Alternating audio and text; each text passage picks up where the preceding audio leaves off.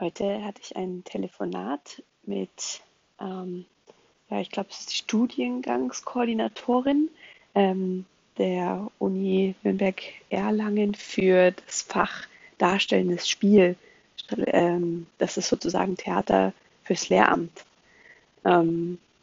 ich plane ab September mein Referendariat zu machen und da eine große Leidenschaft von mir das Theater ist, ähm, würde ich gerne eben als Drittfach noch Theater zu, ähm, studieren. Und auf der Webseite der Uni hatte ich gefunden, dass es auch möglich ist, das parallel zum Referendariat zu machen. Sie aber darum bitten, dass man dann sich ein Beratungsgespräch ähm, mit ihnen nimmt und ähm, ja, schaut, ob das passt.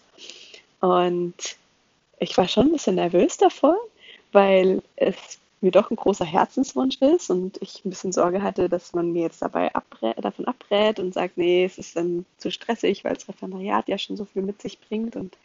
ja, ich konnte es einfach nicht gut abschätzen, was da auf mich zukommt. Und es war aber ein richtig, richtig schönes Gespräch. Ähm, die Dame war selber so voller Leidenschaft für ihren Beruf und eben für diesen Studiengang und hat sich meine Situation angehört, ein bisschen auch darüber erkundigt, wie ich mich damit schon auseinandergesetzt habe und hat dann auch von Erfahrungswerten erzählt von anderen, die das auch parallel zum Referendariat gemacht haben und ähm, hat dann als Fazit gezogen, dass es einfach auf die Person drauf ankommt, ähm, ob man das packt, ob man dafür bereit ist ähm, und ja, einfach auch die, die Persönlichkeit mit reinspielt und hat gesagt, ich soll es einfach ausprobieren und wenn ich dann merken sollte, dass es doch zu viel wird, kann ich es immer noch abbrechen und zu einem späteren Zeitpunkt wieder aufnehmen. Und jetzt werde ich definitiv meine Bewerbung einschicken und bin voller Vorfreude schon darauf und hoffe, ähm,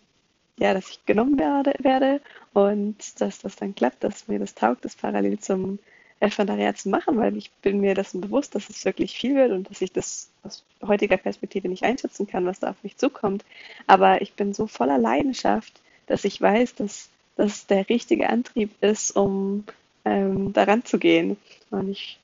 freue mich einfach und werde euch dann davon berichten, was ich dort erlebe und wie es mir damit geht.